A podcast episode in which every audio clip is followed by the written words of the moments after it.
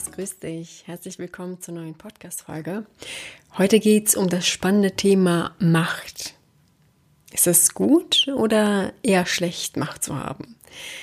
Einige verbinden Macht tatsächlich mit etwas Negativem, also ausschließlich mit etwas Negativem, wie opportunistisches Verhalten, Boshaftigkeit oder puren Egoismus. Hm. Denken wir nicht alle zuerst an uns?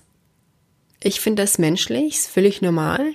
Die Frage ist, ob wir es ohne Rücksicht auf Verluste tun oder ob wir die Perspektive bzw. die Bedürfnisse des Gegenübers berücksichtigen oder der Person, die in irgendeiner Form involviert sind. Im Grunde steht ja Macht für Einfluss bzw. Power. Je mehr Einfluss wir haben, desto mehr Kontrolle haben wir. Und je mehr Kontrolle wir haben, desto mehr können wir bewegen und in eine bestimmte Richtung lenken, um das entsprechende Ergebnis zu beeinflussen.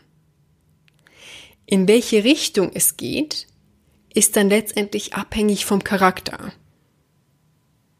Wenn du jetzt beispielsweise denkst, dass Macht etwas Schlechtes ist oder etwas Böses ist, dann ist das ein negativer Glaubenssatz, der dich auch daran hindern kann, eine Führungsposition zu besetzen.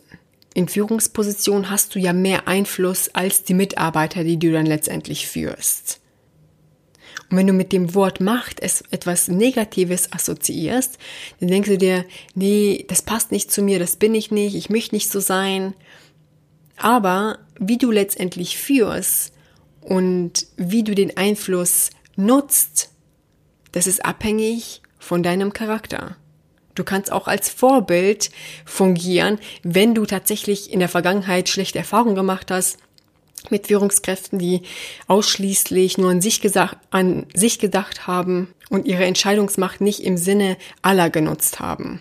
Also ja, du kannst Macht ausschließlich für das eigene Interesse missbrauchen oder du nutzt diesen Einfluss, den du hast, um dich für jemanden oder für das Interesse aller einzusetzen. In welcher Form du es letztendlich nutzt, liegt nicht an der Tatsache, dass du Macht hast, sondern wie du damit umgehst.